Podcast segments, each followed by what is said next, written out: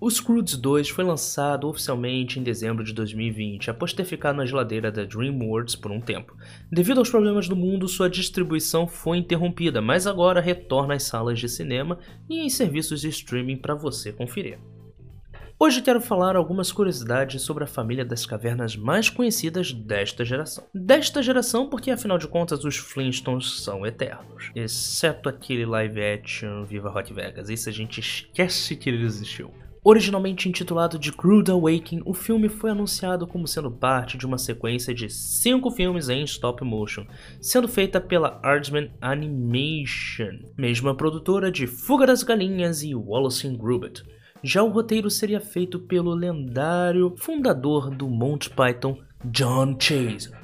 Em 2007, o diretor de Lilo e Stitch, Chris Sanders, assume o filme, a produção de Scrooge, porém, é interrompida para que o diretor pudesse se focar em um projeto especial, o Como Treinar o Seu Dragão. Podemos ver que a indústria de Hollywood não é tão rápida como muitos imaginam. Um filme que foi anunciado em 2005 só foi ver a luz dos dias e o escuro das salas de cinema em 2013. Com o sucesso do primeiro filme, a DreamWorks, juntamente com a Netflix, lançaram um spin-off em 2D para mostrar o início das aventuras da família, ou seja, antes dos eventos do primeiro filme. O roteiro da continuação começou a ser produzido lá em 2013, mas ele não agradou muito o estúdio, o que fez o filme ser adiado. Os Scrooge também contam com uma lista de nome na sua voz original e contém atores muito renomados, como Nicolas Cage e Emma Stone. Os dois retornam na continuação, agora em Os Scrooge 2. O segundo filme está disponível atualmente em algumas salas de cinema espalhadas pelo Brasil. Eu tive a oportunidade de assistir a cabine de imprensa e escrever uma crítica para o site Referência Nerd. Inclusive, convido você a ler a minha análise, basta acessar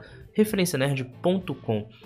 E é claro, comente lá a sua opinião da crítica, se você concorda comigo, se você discorda de mim principalmente, comenta lá que isso ajuda.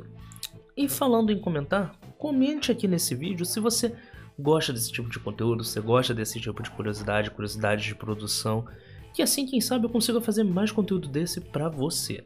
Espero que tenha gostado, até a próxima, tchau!